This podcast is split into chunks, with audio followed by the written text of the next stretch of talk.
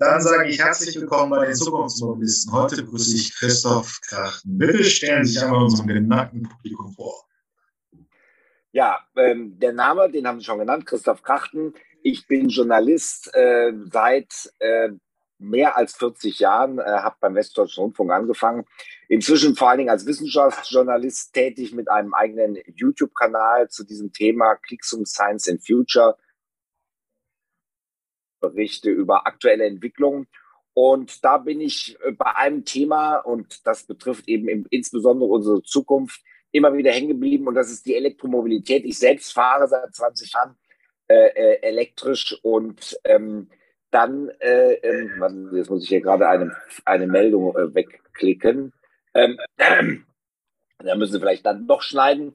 Äh, und da bin ich dann auf das Thema eben äh, der neueren Elektromobilität äh, gestoßen, die nämlich leistungsfähig und langstreckentauglich ist und so weiter, nämlich das Thema Tesla.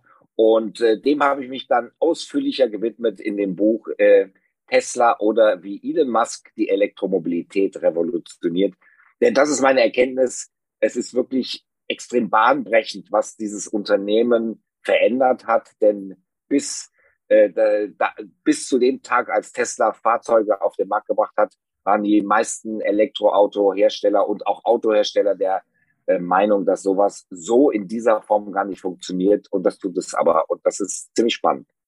Äh, noch ein paar ein bisschen bei Ihnen, weil Clickzoom ist natürlich auch, Sie waren mit einer der ersten YouTuber, die so halbwegs auch interessante Inhalte schon, wann seit 2009 sind Sie unterwegs mit dem Format, oder? Genau, ja, wir haben vorher gestartet auf einer eigenen Webseite 2008 und seit 2009 auf äh, YouTube. Und ähm, das ist jetzt im Prinzip ja, heute ist es bei Jugendlichen nicht mehr wegzudenken, aber selbst schon über 40-Jährige sind das schon häufiger als in klassischen Jahren Fernsehen. Ne? Und sie waren einer der ersten, der sagen wir mal, jetzt nicht, wenn wir uns an die Nullerjahre zurückdenken, das waren ja hauptsächlich Kassenvideos.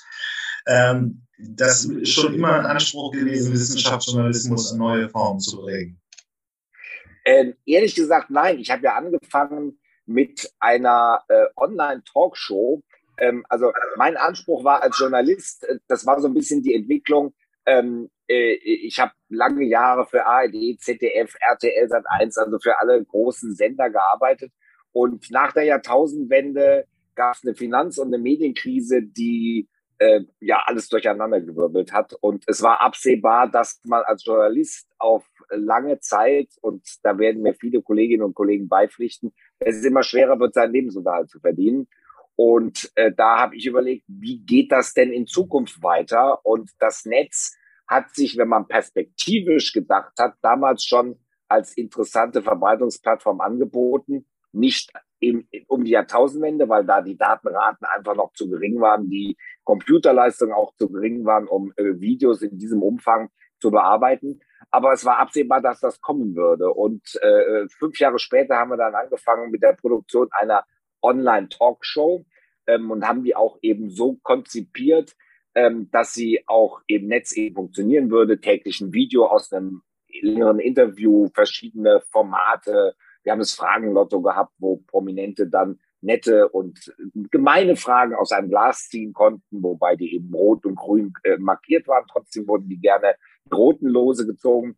Ähm, und äh, damit haben wir dann eine eigene Webseite 2008 gestartet, die auch sehr erfolgreich war. Aber es hat sich gezeigt, und da wird mir jeder Plattformbetreiber ähm, zustimmen, wenn man selber die Plattform betreibt, die, die Kosten für die Infrastruktur äh, fressen die Werbeeinnahmen auf, sprich man verdient überhaupt kein Geld damit. Und dann kam YouTube mit seinem Partnerprogramm 2009 und da war es zum ersten Mal möglich, überhaupt Geld zu verdienen, noch in extrem geringem Maße, aber man teilte sich mit dem Plattformbetreiber YouTube die Werbeeinnahmen 50-50 äh, und das machte überhaupt, überhaupt eine finanzielle Perspektive möglich. Und inzwischen kann man davon tatsächlich leben. Und das ist äh, für einen Journalist natürlich was extrem Spannendes, selber eine, äh, ein, ein, ein, ein ja, Medienoutlet zu haben, das dann auf verschiedenen Plattformen, wir sind auch inzwischen auf TikTok, äh, Instagram, Twitter und so weiter, äh, Inhalte publiziert und damit eigenständig Geld zu verdienen, ohne dass ein Doorkeeper, jemand, der halt die Inhalte äh, äh, kuratiert und bestimmt, was veröffentlicht wird oder nicht und dafür eben nochmal Anteile an den Einnahmen nimmt, äh, ohne diesen äh, Inhalte zu veröffentlichen. Und das ist, oder ich sag mal, es gibt nur noch den technischen Dienstleister, nicht mehr den redaktionellen Dienstleister. Und das ähm, macht es möglich, halt auch im Netz heute äh, Geld zu verdienen, was früher einfach unmöglich war. Ja, das stimmt. Aber ich meine, gut, heute sind wir, wir nehmen das Interview am 12.01.22 auf.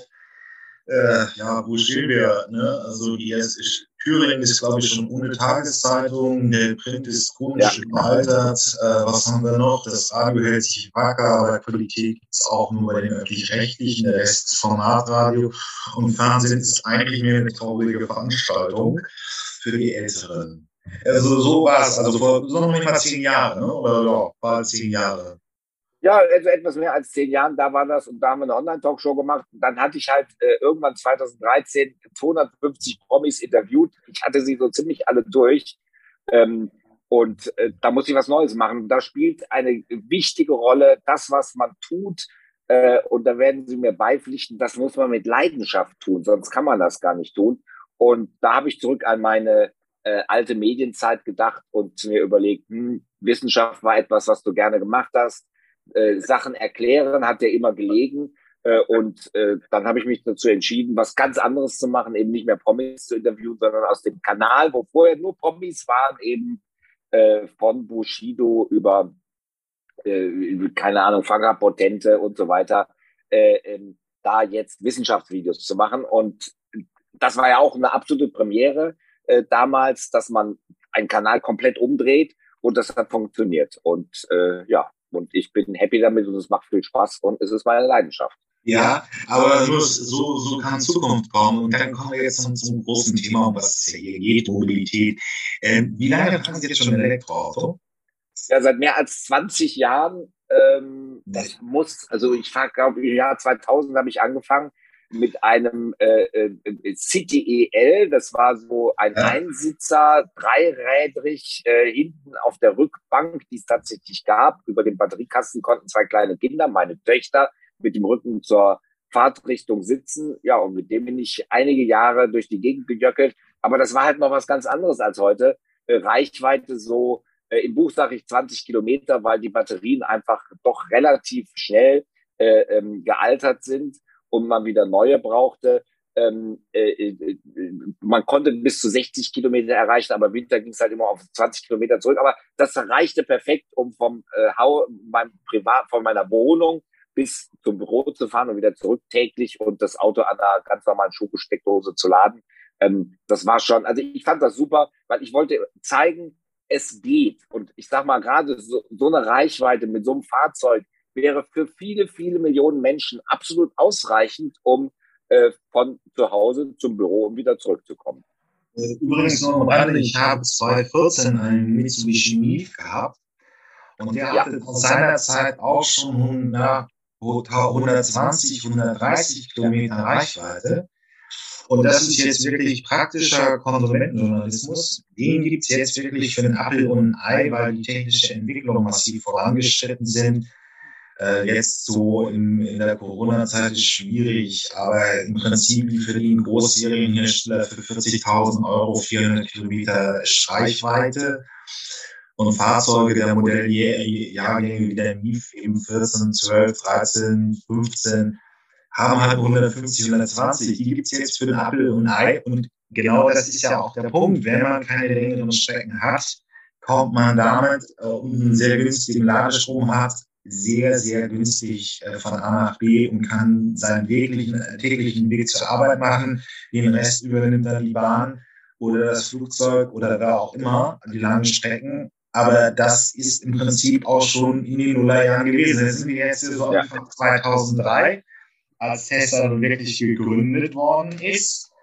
Und der große Effekt war ja auch, die, dem, ich packe auch den City LL ZIEL, weil das ist eigentlich ganz nett, ist jetzt 20 Jahre her, aber ist wahrscheinlich noch so ein typischer Golfwagen, ein bisschen Anspruch auf mehr, ähm, der so seinerzeit vor 20 Jahren die, die, die, die Elektroautowelt dominiert hat. Das kann man sich heute dann mal angucken, 20 Jahre später. Das waren aber noch Bleibatterien, oder? Ja, das waren noch Bleibatterien. Äh, man ist da zwar auch äh, dann zu Lithium-Ionen übergegangen, aber das war wahnsinnig teuer. Äh, es gab kein richtiges Batteriemanagement in diesen Fahrzeugen, also die wurden nicht äh, aufs Laden vorbereitet, weder aufgeheizt noch runtergekühlt, waren also nicht immer im optimalen Temperaturbereich.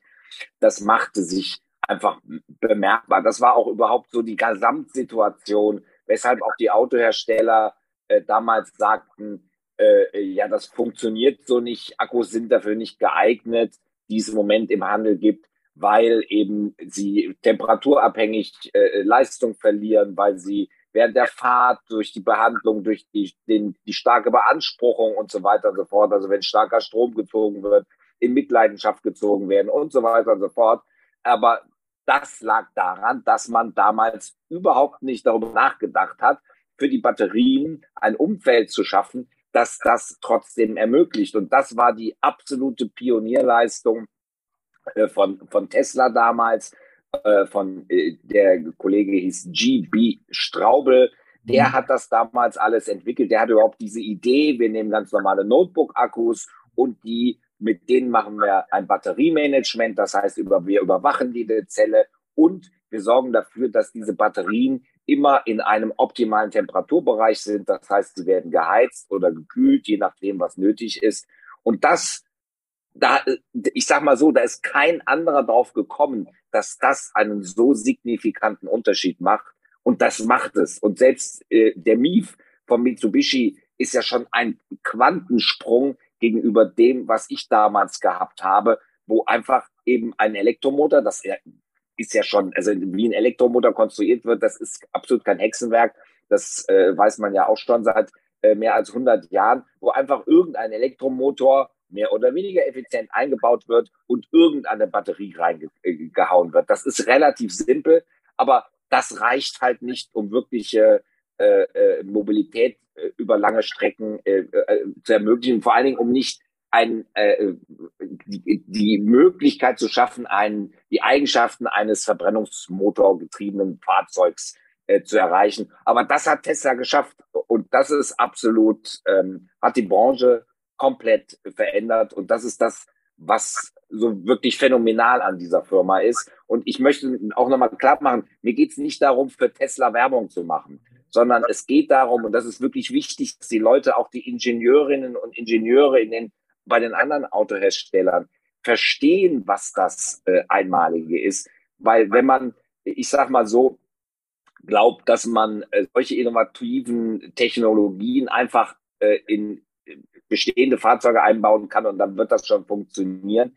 Das stimmt halt auch nicht, weil diese Fahrzeuge sind nicht dafür optimiert. Und heute ist es noch so, dass viele Fahrzeuge von äh, Herstellern, äh, äh die Verbrennerautos herstellen, einfach überhaupt nicht praxistauglich sind oder ich sag mal so bedingt praxistauglich. Heute ja. habe ich erst wieder einen Post gesehen, wo dann äh, äh im, im, im, äh, in der Tacho-Anzeige hinterm Lenkrad ähm, äh, stand, äh, äh, da war alles schwarz und da stand nur äh, Fehler in, in, im E-Betriebssystem.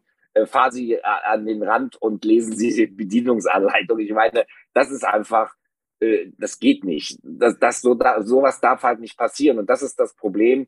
Äh, ich habe heute äh, auch, um dann, dann noch einen Satz zu, zu sagen, äh, einen sehr interessanten äh, Artikel aus der Finanzbranche gelesen, die sagten, ja, man muss sich das vorstellen wie ein Marathon und ähm, äh, Tesla ist schon bei Kilometer 20, während die anderen noch ihre Schuhe binden oder gerade mal bei Kilometer zwei sind und äh, die wirklich die Frage stellen, ob Tesla überhaupt noch einholbar ist.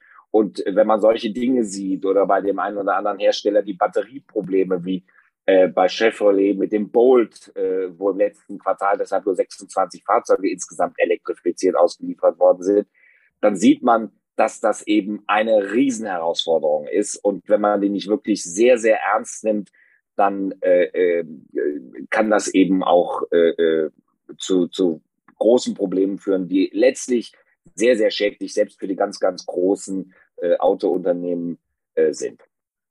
Ja, das ist natürlich die große Preisfrage, auch gerade ähm, ähm, bei, bei Elon Musk, äh, wollen nicht den Nabelshow für Tesla ableiten. Übrigens mal am Rande, uns, hier sind wir unter zwei Journalisten. Äh, ja. ein bisschen schwierig, dass, dass Tesla im Prinzip in Deutschland sich überhaupt nicht in die Medien äußert. Ähm, das ist schon ein Minuspunkt. Da kriegt man keinen von denen, die in Europa tätig sind, irgendwie mal vor, vor das Mikrofon. Ähm, es wäre schon schön, wenn er sich auch mal äußern würde, nun insbesondere da auch in Grünheide seine große Fabrik gebaut hat. Ähm, das wäre aber vielleicht auch eine Aufgabe für die öffentlich-rechtlichen, mal irgendwie eine halbe Stunde ihn mal ins Interview zu ziehen. Das macht er schon. Ähm, es ist so ein bisschen ja die Frage, wenn wir ähm, äh, ähm, ja, und dann kommen wir mal zum Thema, wie groß ist der technologische Fortschritt, äh, ja. Fortschritt von Tesla eigentlich an sich? Ich packe da auch nochmal rein. Ich glaube, Nissan-Ingenieure haben ihn mal auseinandergebaut und festgestellt, dass es sechs sieben Jahre vor ihren eigenen ja. Entwicklungen ist. Es ging auch durch den Spiegel. Ähm, und wir sind vielleicht auch, ist es nicht vielleicht auch ein bisschen ungerecht? Ja, Großen haben lange mh, sich ähm, gezögert. Andererseits merkt man jetzt ja schon, dass sie immer mehr Fahrzeuge auf eigenen Elektroauto-Plattformen bringen. Der Idee von Volkswagen, BMW kommt jetzt auch. Die Asiaten sind ein bisschen früher mit ähm, der Hyundai Ioniq ist auch eine eigenständige Plattform. Das bedeutet ja im Prinzip, dass man den das Auto um den Elektroantrieb baut und nicht einen alten Verbrenner nimmt und Elektrotechnik reinbaut. Ähm, also sie haben, Tesla hat nie anders gebaut, mit Ausnahme vom Roadster ähm, das 2008 rauskam. Das ist ein umgebauter Lotus Elise ähm, mit, mit eben diesem, was, was Sie auch am Anfang beschrieben haben. Ja. Da sind die großen Batterien, genau. Batterien aus dem Laptop reingebaut worden, ein bisschen Thermomanagement und man hat gezeigt, dass es ging. 350 Kilometer Reichweite war erstaunlich. Dann haben sich, Millionäre sich das gekauft und waren sehr beeindruckt. Aber es war jetzt noch nicht ein ganz großer Innovationswurf, der kam später. Aber im Prinzip hat die, äh, die Industrie heute schon aufgeholt. Also man muss nicht mehr, wenn man vernünftig ein Elektroauto fahren will, Tesla kaufen.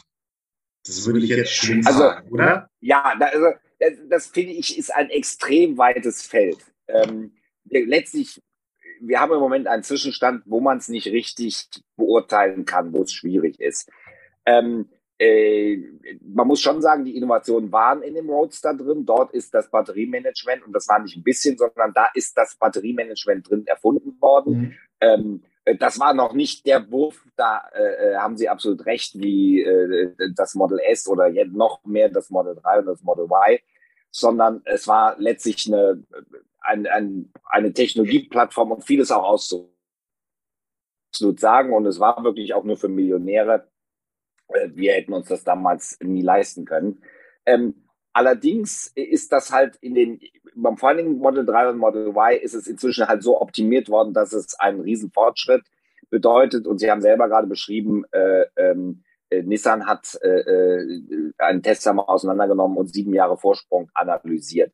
Und ähm, ich will eine Anekdote oder ein, also es ist letztlich keine Anekdote, sondern es ist ein, äh, ja, ein großes Problem für die aktuellen Autohersteller, ähm, ist, was, was zeigt, wo der technische, technologische äh, Vorsprung ist und was das bedeutet, ist die Chipkrise, äh, weswegen halt alle Autohersteller im Moment deutlich weniger Fahrzeuge absetzen und Tesla aber seine äh, Fahrzeugproduktion fast verdoppelt hat von einem aufs andere Jahr.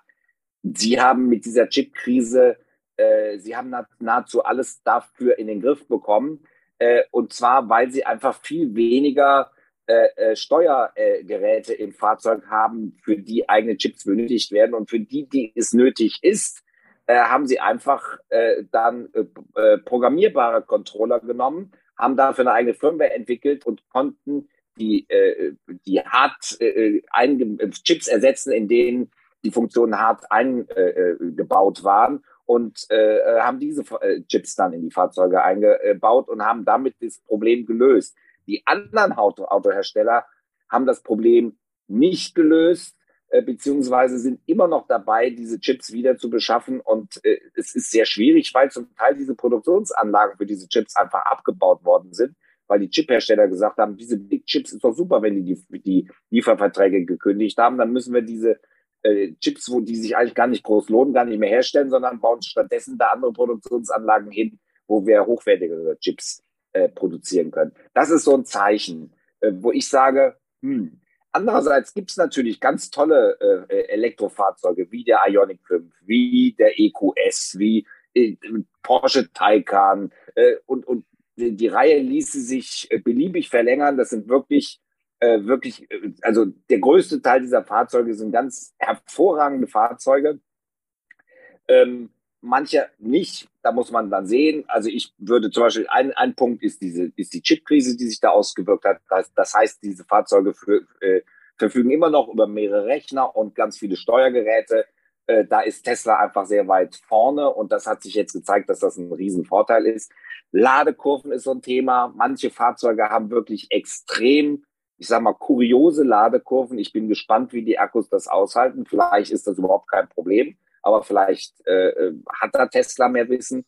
Dann eben diese, diese, dieser große Vorteil des Zentralrechners, äh, der bedeutet, dass man ständig neue Features äh, installieren kann und die nicht in die Steuerelektronik einfließen lassen. Und dann, äh, das finde ich nochmal sehr interessant, äh, das hat letztlich ein Journalist geschrieben äh, und hat wieder Apple, was ich äh, ja auch mache in dem Buch mit Tester verglichen. Apple bietet nicht ein Produkt an, sondern Apple bietet ein Ökosystem an. Und das ist bei Tesla und den Superchargern ähnlich. Ich bin gerade hier in Europa unterwegs. Ich, wir, wir sprechen gerade, wo ich, ich bin im Hotel in der Na Nähe von Granada und ähm, ich bin ja halt komplett problemlos hinbekommen. Ich musste mir überhaupt keine Gedanken machen über kaputte Ladesäulen, über Ladesäulen, die in den Ladekarten sind und gar nicht existieren, über zu wenig Ladesäulen oder so. Ich bin einfach losgefahren. Äh, und im Navi wird mir dann immer angezeigt, wo die nächste, der nächste Supercharger ist.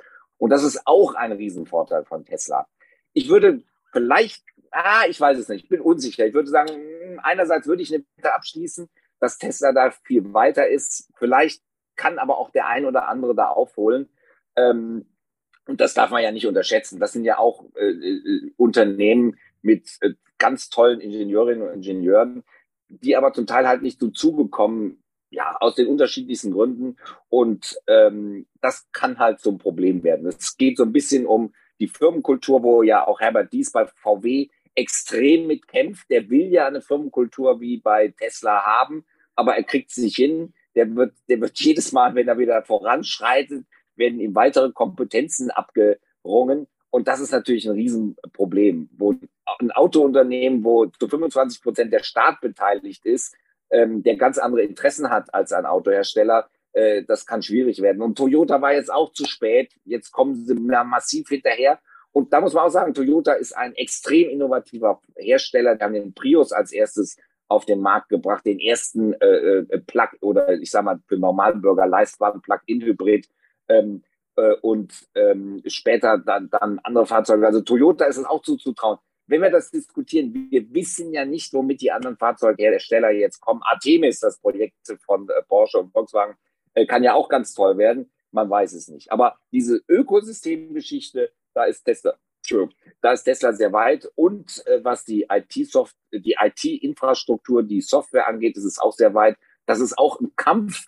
Und das ist, macht mich so ein bisschen skeptisch. Bei vielen Autoherstellern ist es ein Kampf gegen das eigene, gegen die eigene Hierarchie, gegen die eigenen Strukturen. Und die müssen halt nicht nur die Software entwickeln, sondern die müssen parallel dazu auch noch die eigenen Strukturen verändern, sodass das hinhaut. Und da bin ich zum Teil skeptisch. Ich bin man kann sich eigentlich nur hinstellen und beobachten. Im Moment würde ich sagen, Tesla wird weiterhin unterschätzt. Ich glaube, und, und die, die Verkaufszahlen jetzt im letzten Jahr äh, äh mit fast einer Million statt der 750.000 vorhergesagten, die zeigen, wohin der äh, äh, die Reise geht. Wenn die weiter so wachsen, sind sie na nächstes noch nicht übernächstes Jahr haben sie dann jeweils BMW und Daimler überholt mit den äh, ähm, mit den Verkaufszahlen und das dürfte äh, ja, das hat vor drei, vier Jahren noch niemand erwartet. Da hat Edzard Reuter, der ja. ehemalige Daimler-CEO, ja gesagt, Tesla, hm, das ist ein Witz. Ja, es ist halt kein Witz. Und äh, ja. das ist es auf jeden Fall nicht. Es ist ein ernstzunehmender Konkurrent. Es bleibt spannend.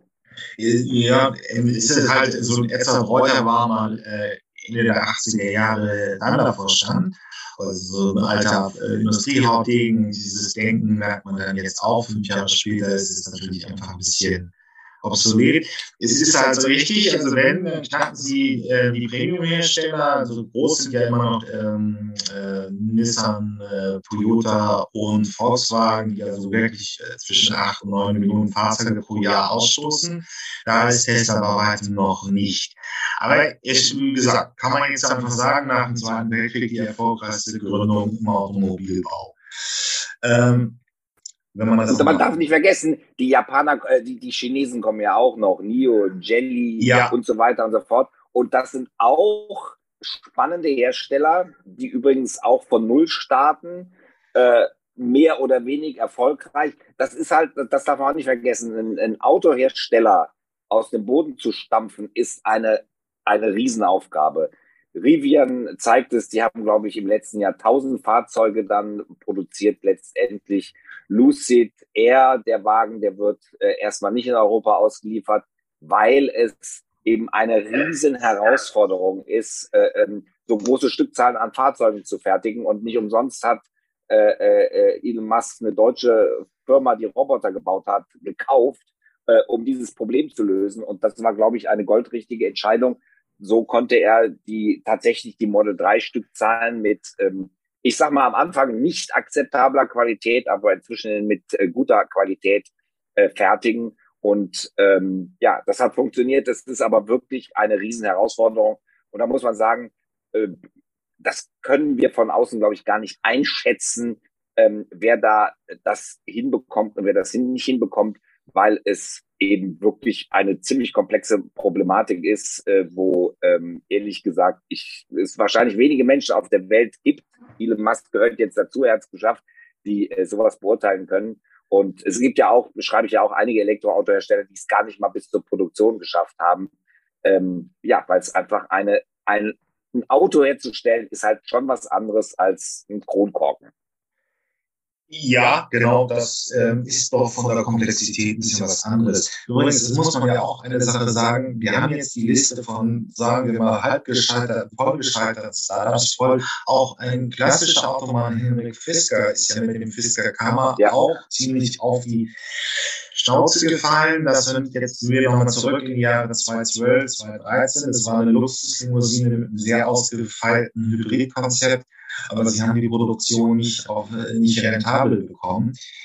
W wann haben Sie sich eigentlich den ersten Tesla gekauft? Also für vieles fällt sein, was die das Geld. Ja, ja, dürfen Aber wir, wir ja, wollen ja der Innovationsgeschichte entlangkommen. Genau. Nein, also ich habe mir vor, ich, ich habe nicht gekauft, ich habe geleast vor zwei Jahren, als ich äh, äh ein, ein Start-up, was ich mit begründet hatte, wo ich meine Anteile dann äh, gut äh, dann verkauft hatte.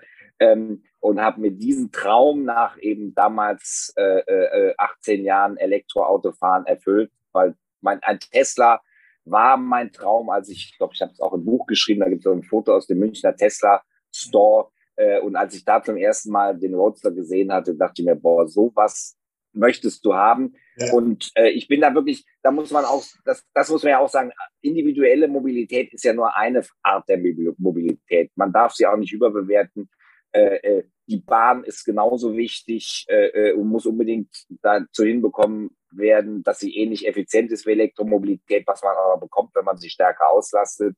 Ähm, öffentliche Verkehrsmittel, Busse, äh, Straßenbahnen sind extrem mhm. effizient äh, und so weiter. Äh, man sollte darauf nicht, äh, man sollte sich nicht nur darauf fokussieren. Also ich finde auch dieser Ansatz, jeder braucht, muss die Möglichkeit haben, ein Auto zu haben. In Berlin zum Beispiel, äh, wo ich jetzt wohne, ähm, eigentlich bräuchte, also wenn ich nur da wäre, bräuchte ich kein Auto und ich brauche nur ein Auto, weil ich einfach so viel reise und durch Corona und mein Asthma jetzt, äh, ich sag mal, es nicht so gut ist, im Zug zu fahren, äh, ähm, ist das äh, das Verkehrsmittel, was für mich jetzt optimal ist, aber äh, äh, es gibt halt viele andere Verkehrsmittel und das bedeutet auch Verkehrswende. Zum einen, wir müssen elektromobil werden, zum anderen, wir müssen die Bahn besser auslasten, wir müssen sie besser ausbauen, wir müssen andere Straßenbahnen, weil sie eben super effizient sind, sollten wir ausbauen. Äh, Busse sind super effizient und so weiter. Ähm, aber in die Richtung muss es eigentlich gehen. Wir müssen alles elektrifizieren, äh, weil nur so sind wir in der Lage, ähm, einigermaßen effektiv äh, ähm, äh, Energie zu erzeugen und eben auch äh, in Fortbewegung zu stecken. Und das aber eben auf den unterschiedlichsten Arten von Fortbewegung. Das ist richtig übrigens, also mit Asthma oder Lungenvorerkrankungen ist es jetzt in Corona ein bisschen schwierig mit, mit öffentlichem Nahverkehr. Ja. So zu einordnen, wenn man das später hört. Aber also im Journalismus verdient man ja nicht so gut, das heißt, man muss ein bisschen warten, bis es dann preisgünstiger war. Aber im Prinzip war ja auch eine betriebswirtschaftliche Innovation, dass er verstanden hat, was die Autoindustrie tickt. Ähm, denn City, L, äh, City LL und auch diese ganzen Fahrzeuge der Nullerjahre, der Streik, das ist auch ein schönes Konzept aus der Schweiz, ähm, waren ja im Prinzip so klassische Ökoautos, die 40.000 Euro kosteten. Ähm, und die eine gewisse Szene gekauft hat. Und er fing an, dann eben auch 2009, 2010 äh, ein Oberklassefahrzeug herzustellen und hat Innovationen da auch gebracht, wo sie im Automobilbau immer anfangen, in der Oberklasse. Ähm, ja. Das können wir zum Beispiel im Airbag sehen. ABS. ABS, Anfang der 80er Jahre bei, bei Daimler eingeführt, dann ging es runter. Heute ist jeder Kleinwagen voll davon.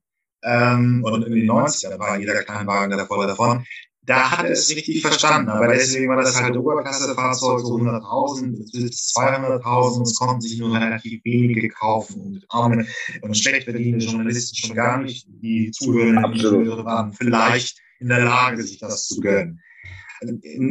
Das war schon ein richtiger Ansatz, den er da gewählt hat. Oder hätte man das auch anders machen können? Nein, ich glaube, das war der einzige Ansatz. Also, dass man überhaupt eine Autofirma dazu bekommt, äh, diese Entwicklung zu nehmen, ist eine riesige Herausforderung, wenn man nicht gerade in China äh, sitzt, wo ähm, einfach noch andere Bedingungen sind. Zum einen äh, äh wird sowas staatlich geschützt und gefördert und zum anderen, äh, ich sag mal, habe ich, ist die, sind die industriepolitischen Rahmenbedingungen und die arbeitnehmerrechtlichen äh, Rahmenbedingungen und so weiter nicht so streng wie hier. Also da kann man äh, ganz andere Sachen machen, was ich nicht gut heiße, aber es ist einfach so. Äh, und hier in der westlichen Welt sowas aus dem Boden zu stampfen. Man sieht es ja jetzt gerade bei der amerikanischen Regierung, die ja Tesla quasi links liegen lässt, weil sie keine Gewerkschaften äh, zulassen an ihren ähm, äh, Plätzen, an ihren ja. Produktionsstätten. Ähm, äh, äh, sprich, wer, wer das dann hinbekommt, das ist schon eine es war, ich sag mal so, das war die einzige Möglichkeit, das hinzubekommen. Er hat ja diesen äh, berühmten oder die berühmten zwei Masterpläne und das äh, Teil eins dieses ersten Masterplans war eben einen Sportwagen bauen, damit so viel zu verdienen, dass man mit diesem Geld eine äh, äh Elektrolimousine bauen kann, eben das Model S, damit so viel Geld zu verdienen, dass man ein Mittelklassefahrzeug bauen kann, eben das Model 3 und dann das Model Y. Das war sein Plan und der ist halt aufgegangen. Das hätte auch anders passieren können. Er ist ja auch mehrfach ähm, äh, äh, äh, an der Pleite vorbeigeschlittert, äh, sei es zu Beginn der Roadster-Produktion, sei mhm. es zu Beginn der Model 3-Produktion. Äh, das war schon ein Ritt auf dem Vulkan und den hat er hinbekommen. Er hat Glück gehabt, würde ich sagen. Äh, ähm, er hat Glück gehabt. Und, und, und er hat, er ist ein sehr pragmatischer Typ, ähm, der sich um viele Dinge nicht kümmert. Sprich, ich habe es ja auch in meinem Buch erwähnt, der Service, wobei es inzwischen besser geworden ist, aber der ließ äh, vor anderthalb Jahren noch extrem zu wünschen übrig. Äh, das hat sich inzwischen deutlich gebessert, aber Service ist auch eben, gehört nicht zu seinem, das ist für ihn nur ein notwendiges Übel, während es bei einem äh, äh, traditionellen Autohersteller zum Gesamtkonzept gehört, dass ein Auto regelmäßig gewartet werden muss, dass da Reparaturen anfallen und so weiter. Ich habe mein, mit meinem Model S jetzt 40, 80.000 äh, Kilometer in zwei Jahren zurückgelegt da war nicht viel dran und vor allen Dingen noch kein einziger Wartungstermin, weil man die nicht braucht. Es gibt keine Wartungstermine beim Model S. Und das ist auch mal ein ganz wichtiges Thema, was viele Leute vergessen, was ich im Buch aber auch vorgerechnet habe. Auf die Kilometer gerechnet ist so ein Fahrzeug viel billiger als ein Verbrenner. Äh, zum einen, weil es keine Wartung gibt, weil sehr wenig kaputt geht, weil es einfach viele Verschleißteile gar nicht gibt. Ähm, äh, äh, Elektromotoren verschleißen so gut wie nicht.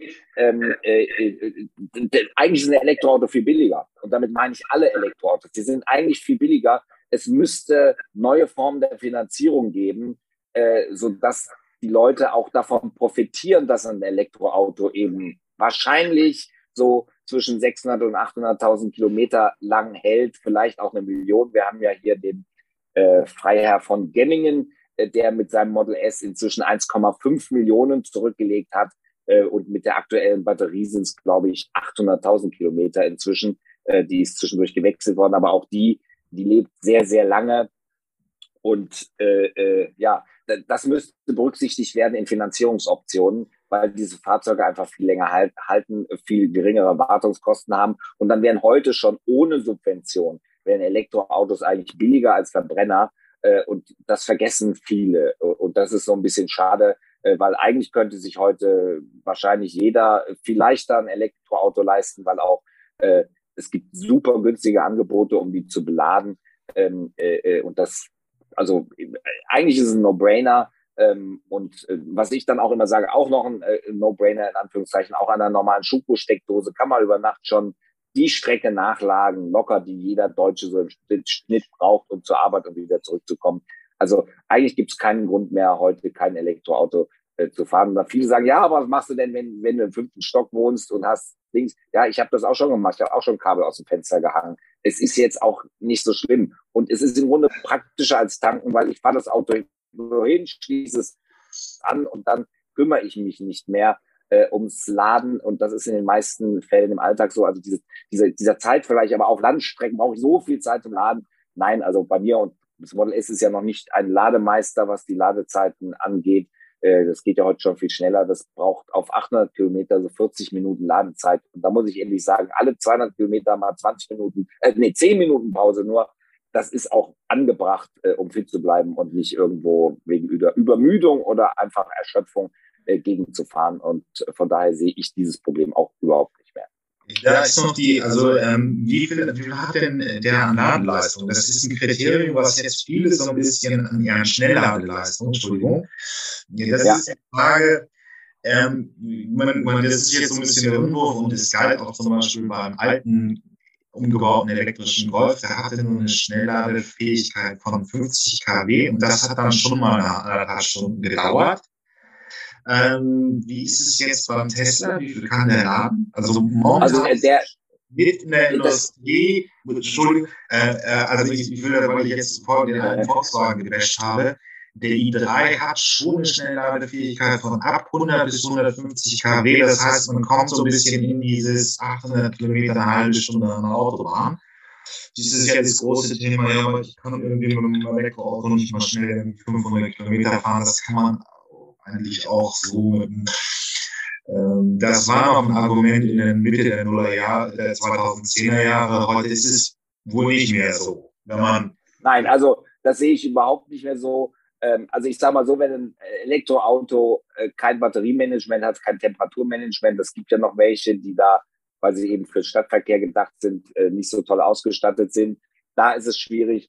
Dann gibt es Fahrzeuge halt mit 50 Kilowatt äh, Spitzenleistung, das ist auch schwierig ich sag mal, für Langstrecken sollte man schon mindestens 100 äh, Kilowatt äh, äh, Ladeleistung haben, haben äh, damit das einigermaßen flott äh, vonstatten geht. Und dazu muss man auch wissen, diese Spitzenladeleistungen, die werden ja fast nie zur Verfügung gestellt. Also auch diese 800 Volt, die manche Elektroautos heute haben, die machen jetzt nicht so einen Unterschied, dass man plötzlich nur in, in, in wenigen Minuten alles vollgeladen hat, weil die eben nur ich sag mal, bei einem ganz bestimmten Batterieladestand, fünf Prozent, zehn Prozent, je nachdem, wie die Ladekurve angelegt ist, gelten. Und dann gehen sie eben teilweise rapide runter, teilweise nicht rapide runter. Das ist jeweils unterschiedlich. Aber meine Erfahrung ist, das macht am Ende den Kohl nicht fett. Das sind zwei, drei Minuten vielleicht, die es schneller geht, ähm, weil eben die Ladeleistung immer weiter nach unten gehen muss, um die Batterien nicht zu schädigen. Und es gibt halt dementsprechend immer eine Ladekurve.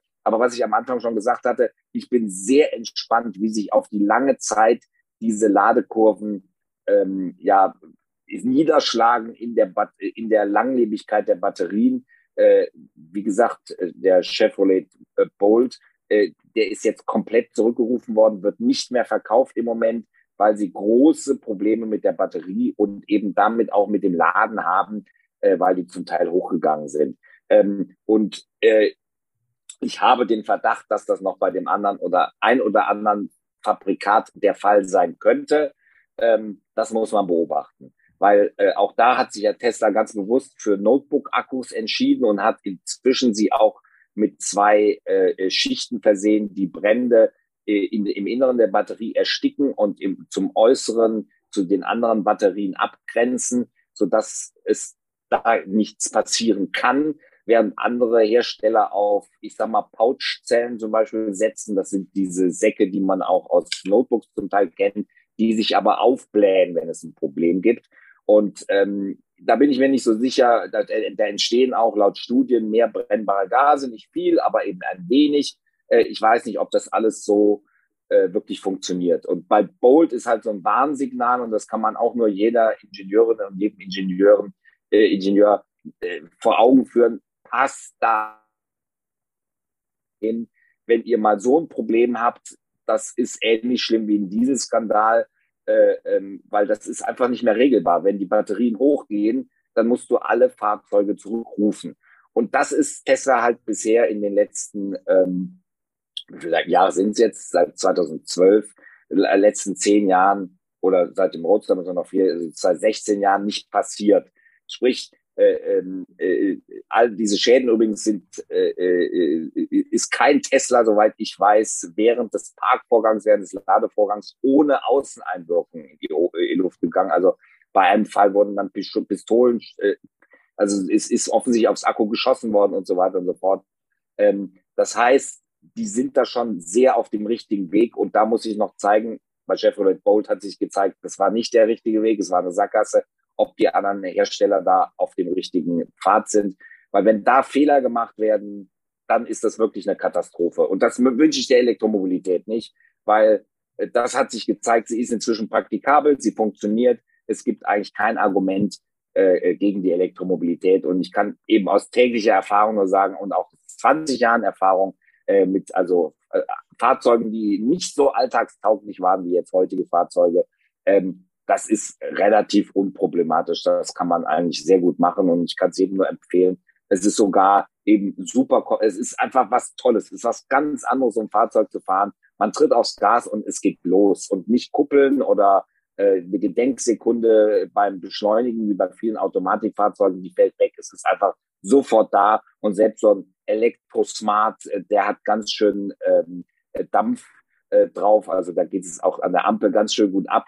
Äh, das macht auf jeden Fall super Spaß und man hat halt so, so Komforteinstellungen, dass man von, von äh, mit der App den Wagen vorheizen kann im Winter. Äh, das sind alles ganz tolle Eigenschaften. Also ich habe ja auch ein Kapitel im Buch, wo ich beschreibe, warum Elektroautos eigentlich die besseren Autos sind als Verbrenner und man heute, wenn es die Elektroautos zuerst gegeben hätte, nie wieder Verbrenner einführen würde, weil sie doch konstruktionsbedingt sehr, sehr viele Nachteile haben.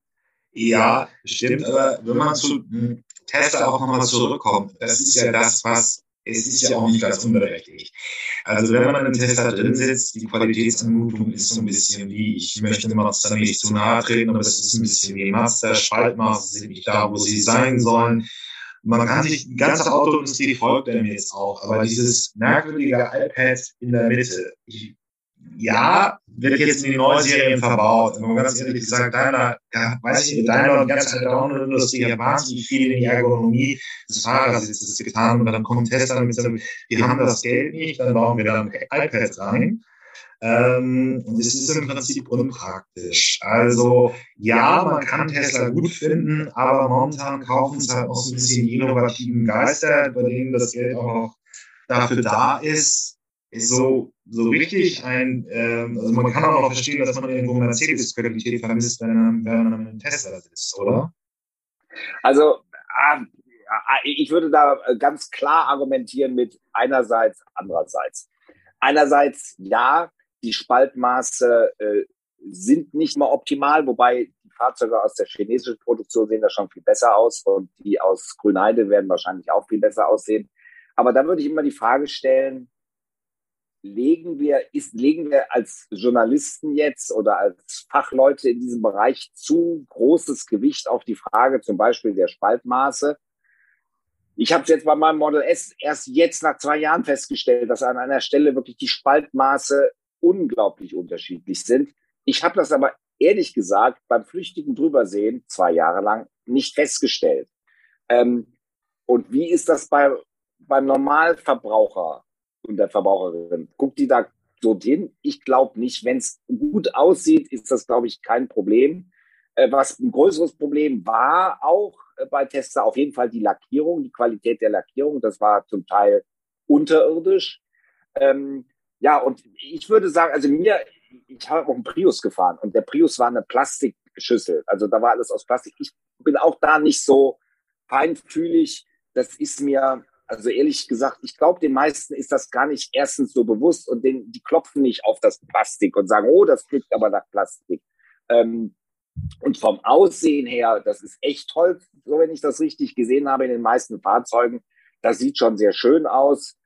Ich glaube, das ist nicht so wichtig. Wo Sie, glaube ich, recht haben, ist die Frage der Bedienung. Dieses Pad in der Mitte hat große Nachteile, hat einfach ganz große Nachteile. Äh, und deswegen, ich würde mir auch diese neuen Model S äh, Plate äh, und X niemals zulegen, weil da sind die Knöpfe, da sind ja noch mehr Knöpfe verschwunden. Da gibt es noch nicht mal Lenkstockhebel. Finde ich überhaupt nicht gut oder fast keine mehr. Der Blinker ist per Knopf zu bedienen. Die, Gang, die Gänge, also rückwärts, vorwärts, neutral äh, äh und fahren, sind auch per Knopf zu bedienen, weil der Wagen das automatisch erkennt. Zum größten Teil, aber eben halt nicht immer. Und dann muss man halt doch auf die Knöpfe drücken. Ich finde das auch, ich sag mal, mutig, aber es hat funktioniert. Tesla ist damit zufrieden und äh, ja, die meisten Verbraucher sind auch damit zufrieden.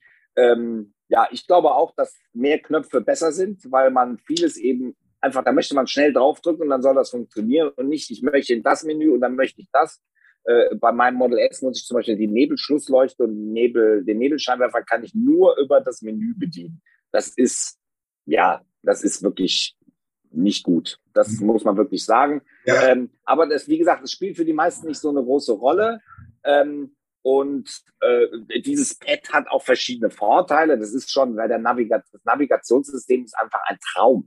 Das muss man sagen. Man sieht halt auf einem riesen Display diese Karte.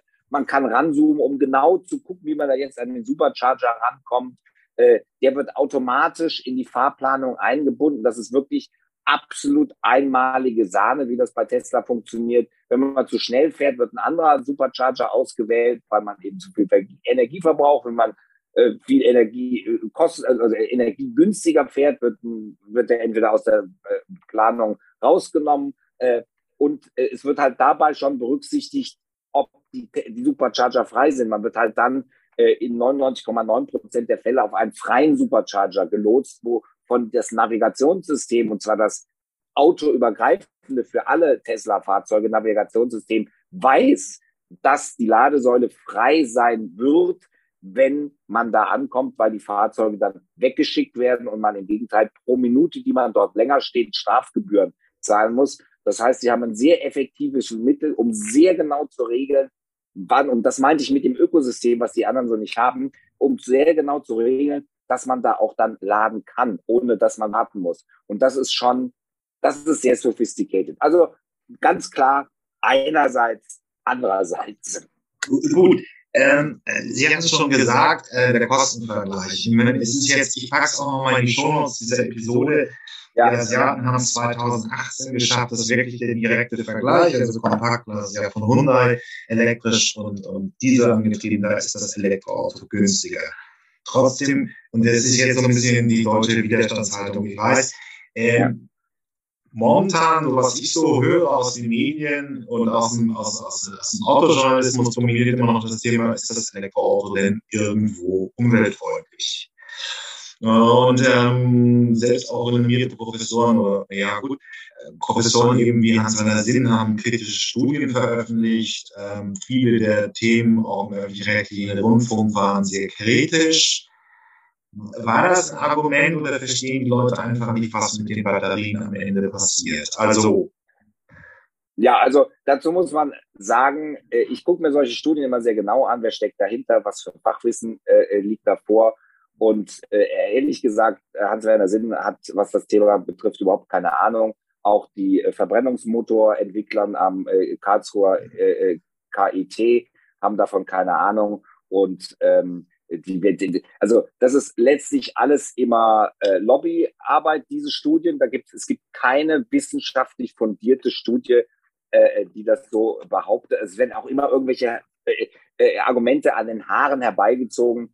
Ähm, es ist letztlich relativ eindeutig, wenn man sich zum Beispiel den Umweltbericht von Tesla anguckt, da hat ein Tesla noch etwa eine, äh, einen CO2-Rucksack, um den geht es ja immer, wie viel CO2 mehr wird denn produziert für ein Elektroauto, ähm, wobei da auch wohl die Berechnung etwas, ich sag mal, äh, schief gemacht werden. Aber Tesla hat das mit den bisherigen Annahmen gemacht und da ist dieser CO2-Rucksack nach etwa 8000 Meilen oder Kilometern, das, ich habe es jetzt nicht so, so, im Kopf, aber mit einer sehr geringen äh, äh, äh ähm, Kilometerleistung bereits erreicht. Und ich, ich kenne es vom Smart, das ist, glaube ich, 35.000 Kilometer, also etwas lang und sehr konservativ gerechnet.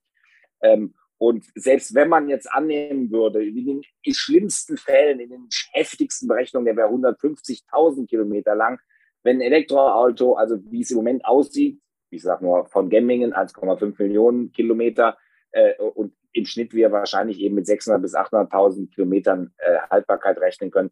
Auch da Elektroautos sind immer umweltfreundlicher äh, vor allen Dingen äh, unter dem europäischen Energiemix, wenn man jetzt äh, ein Land annimmt wie äh, Polen, wo wahnsinnig viel mit Kohlestrom hergestellt wird, da ist es nicht günstiger, aber es ist nur noch ein ganz minimaler Unterschied. Man darf dazu nicht äh, vergessen, dass Kohlestrom äh, effektiver hergestellt wird, dass die Abgasreinigung besser ist als beim Pkw, dass die Energieausbeute größer ist als beim Pkw, weil der Pkw einfach das große, äh, der Verbrennungsmotor das große Problem hat, dass die, der größte Teil der Energie nicht in Bewegungsenergie, sondern in Wärmeenergie umgesetzt wird. Und äh, das ist und bleibt das große Problem dieses, man, ich sag mal so, da kann man optimieren dran, aber äh, äh, das ist konstruktionsbedingt, das merkt man auch, der Verbrauch der Fahrzeuge hat sich in den letzten Jahren in den Katalogen geändert, aber in der Praxis hat er sich nicht so viel geändert.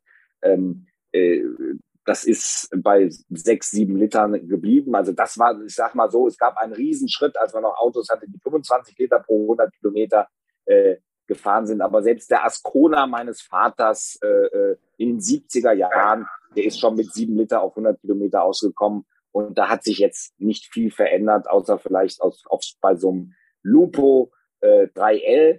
Äh, aber so, fahren Sie mal mit dem Lupo 3L. Da kommen Sie nicht vom Fleck. Das ist einfach äh, optimiert, aber eben optimiert in eine Richtung, wo man, wo das Fahrzeug einfach keine Beschleunigung mehr hat und man stattdessen auch mit dem Krankenfahrstuhl fahren kann. Und das wollen die Leute halt nicht. Das muss man auch immer bei diesen Mobilitätsdiskussionen berücksichtigen.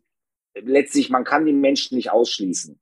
Die Menschen wählen und die wählen eine Antriebsart und die wählen die Antriebsart, die sie für sich am komfortabelsten finden. Das ist für den einen der Zug, aber für den anderen halt, wie mich zum Beispiel, der Bus, weil er Asthma hat und äh, sich nicht äh, dem Risiko aussetzen will, was durchaus tödlich sein kann. Äh, und für den nächsten ist es der Reisebus. Und diese Wahl werden die Menschen immer treffen. Und dafür muss man den Menschen ein Angebot machen, was sie auch akzeptieren. Und das hat sich bei all diesen, ich sag mal, öko-optimierten Verbrennungsmotoren äh, gezeigt, die Leute haben es nicht akzeptiert. Die, diese Autos äh, haben wie Blei in den Regalen äh, gelegen und sind nicht verkauft worden. Das ist das Maximale, was man am Verbrennungsmotor erreichen kann. Aber auch drei Liter ist halt deutlich mehr Energie als ein Elektroauto, das äh, umgerechnet so äh, bei zwei und äh, weniger Litern äh, äh, Energie äh, äh, liegt. Und dazu muss man sagen, wird eben kein Öl äh, aus der Erde gepumpt und dabei die Umwelt verschmutzt und dann das Öl noch von A nach B transportiert und nochmal CO2 produziert und dann nochmal raffineriert. Darf man auch nicht vergessen, da sind auch nochmal 10 Kilowattstunden äh, Energie nötig, um das Benzin zu raffinerieren für jetzt bei einem Fahrzeug mit normal durchschnittlichem Verbrauch 6 bis 7 Liter. Da muss man auch nochmal 10 Kilowattstunden Strom dann reinstecken. Also es ist einfach ähm, da werden Argumente wirklich an den Haaren herbeigezogen, auch von äh, äh, etablierten äh, Wissenschaftlerinnen und Wissenschaftlern. Ähm, äh, ja, oder sie werden missinterpretiert. Das hatte ich letztlich. Ich habe mit einer äh, Forscherin gesprochen, die hatte eine Untersuchung zu Feinstaub gemacht und äh, der hatte ich nur geschrieben. Da sagt einer, Elektroautos würden mehr Feinstaub produzieren als Verbrenner. Und dann hat sie gesagt, nein, das habe ich nie gesagt. Und das hat ja auch gegen meinen Willen veröffentlicht und ich will das nicht, aber die haben es trotzdem veröffentlicht und ich sage außerdem zu dem Thema nichts mehr. Außer schwere Autos verbrauchen, äh, produzieren mehr Feinstaub als leichte Autos. So, aber das ist auch nur eine Pauschalaussage. Das hängt ja darauf damit zusammen, wie man ein Elektroauto fährt. Und ich kann nur sagen, ich habe jetzt seit 80.000 Kilometern immer noch die ersten Sätze Sommerreifen und Winterreifen drauf, weil man halt nicht ständig volle Pulle beschleunigt. Das ist halt beim Porsche oder anderen, äh, ich sag mal, Showfahrzeugen etwas anders, die sich die Leute dann kaufen, äh, um zu ähm, anzugeben. Äh, äh, auch im Haar, ja, das, also das bei den meisten Elektroautos, die werden so zivil gefahren und die Traktionskontrolle bei meinem Tesla hat, glaube ich, einmal ein Rad am Berg, wo es so um die Kurve ging und er leicht schräg stand und ein Rad nicht mehr so richtig Bodenkontakt hatte. Einmal hat ein Rad durchgedreht. Bei jedem Benziner, den ich bis, bisher gefahren bin, äh, passierte das immer mal wieder, dass ein Rad durchdrehte, weil Traktionskontrolle mit einem Ver Verbrennungsmotor natürlich nicht so gut sein kann wie beim elektrischen Motor, weil man dort natürlich mit der Elektronik sofort Zugriff hat, auch auf den Antrieb. Und das ist äh, äh bei einem Verbrenner schwieriger zu, zu managen, gibt's auch mit dem ESP. Aber ähm, beim Elektroauto scheint das offensichtlich deutlich besser zu funktionieren und dadurch weniger Feinstaub zu produzieren. Da bin ich noch auf weitere Studien äh, gespannt. Also mein Eindruck ist bisher, und ich fahre ja ein besonders schweres Elektroauto mit Model S, ähm, dass das äh, äh, noch nicht ausreichend äh, erforscht wurde. Ähm, mein Eindruck ist, dass da auch gerade die Bremsen, die halten ja 300.000 Kilometer rund beim Elektroauto, weil meistens werden die Bremsscheiben gar nicht benutzt. Also man muss aufpassen, dass man alle paar tausend Kilometer mal bremst, damit die nicht verrosten. Ähm, äh, ähm, das war auch mal beim, beim Prius so, der hat auch kaum die Bremsscheiben verwendet. Ähm, sprich, da entsteht viel, viel weniger Feinstaub äh, bei den Bremsbelägen. Und äh, bei den Reifen bin ich dann noch gespannt. Also alles, was ich dabei habe, ich, beschreibe ich auch im Buch. Alles, was es da an kritischen Studien gibt, ist wirkliche Lobbystudien und ist auch nochmal eine sehr lustige Anekdote zu diesem Thema. Ich habe zum Beispiel eine CDF-Doku gesehen, gibt es dazu, die absolut elektroautokritisch ist. Daraufhin habe ich dem Chefredakteur Peter Frei geschrieben, äh, der mir dann mit einer Stellungnahme der Redaktion geantwortet hat. Und dann stand da drin, ja, ähm, äh, das, das stimme ja so nicht, dass die Elektroautos grundsätzlich ähm, äh, äh, energiesparender sind. Und dann wurde mir diese KIT-Studie unter die Nase gerieben, die äh, ja angeblich 171 Wissenschaftlerinnen und Wissenschaftler, also den Brief, der dann an die EU-Kommission unterschrieben hatten. Und wenn man auf den Link geklickt hat, stellt man fest, dieser Brief ist nur von sechs Leuten unterschrieben worden. Also auf dem Link in der Mail von Peter Frei, Chefredakteur des ZDF, ja. ähm, zu erkennen, dass er einfach überhaupt, dass die Redaktion sich die Argumente an den Haaren herbeizieht, äh, behauptet, dass Quellen etwas darstellen würden, was man dann bei einem Klick, das ist ja fast wie hier wie heißt denn der Berliner äh, äh, äh, YouTuber, äh, der jetzt nicht mehr publizieren kann, der bei dem Querdenker so. Genau, das ist ja fast wie, wie bei ihm. Äh, da wird behauptet, in der Quelle steht irgendwas, dann klick mal auf den Link und da steht dann was ganz anderes.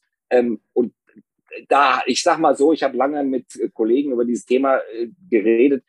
Da gibt es halt Journalistinnen und Journalisten und ich will gar nicht sagen, dass die unredlich sind, aber die sehen sich so auf der Seite des Guten und damit auch Thema, hier kann ich mir Elektromobilität überhaupt leisten, auf der Seite des kleinen Mannes, der kleinen Frau, die es zu verteidigen gilt. Aber das ist halt ein schiefes Bild und dafür darf man auch nicht Dinge beibiegen. Und das, man, was ich ganz wichtig finde, und das zieht sich durch meine komplette Arbeit, wir müssen uns auf Wissenschaft beziehen.